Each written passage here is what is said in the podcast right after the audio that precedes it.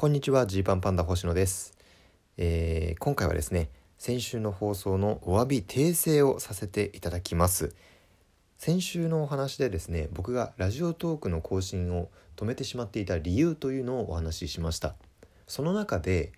まあこの差し入れ投げ銭機能に関しても触れたんですよね。で、え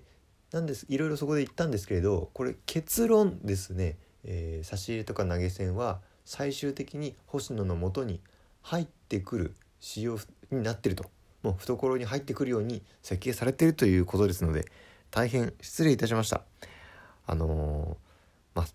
なのでですね今後とも差し入れいただけたら非常に僕自身も喜びます。そのラジオトークさんがありがたいと思いますとかではなくて僕自身にあの非常にメリットがある制度になってるということで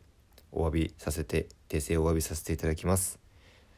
まあそうですね。ラジオトークさんにはもう本当に始めたての頃からお世話になってるということで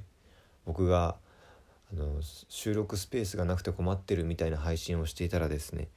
そのラジオトークのあの会社の一部をお貸ししましょうかぐらいなそんな DM をくれるぐらいの良心的な団体ですので、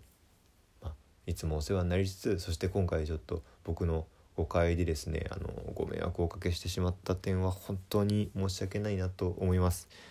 まあ、前回のねその僕のお話だけを聞いてくれた方にはきっとあの誤った認識を与えてしまうことになるなと思っ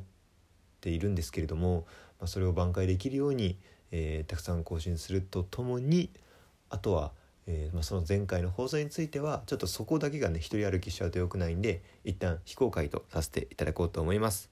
えー、普段はですね100人の前では言わないけれども差し飲みだったら言うかもしれない話をお届けしていく、まあ、そんな、あのー、狭く深くいこうと思ってるラジオでございますので差し飲みお付き合いいただける方は是非フォローボタンを押してこれからも更新通知を受け取ってくれたら嬉しいです。というわけで今日は以上です。ラジオトークさん失礼いたしました。そして今後とも皆さんどうぞよろしくお願いします。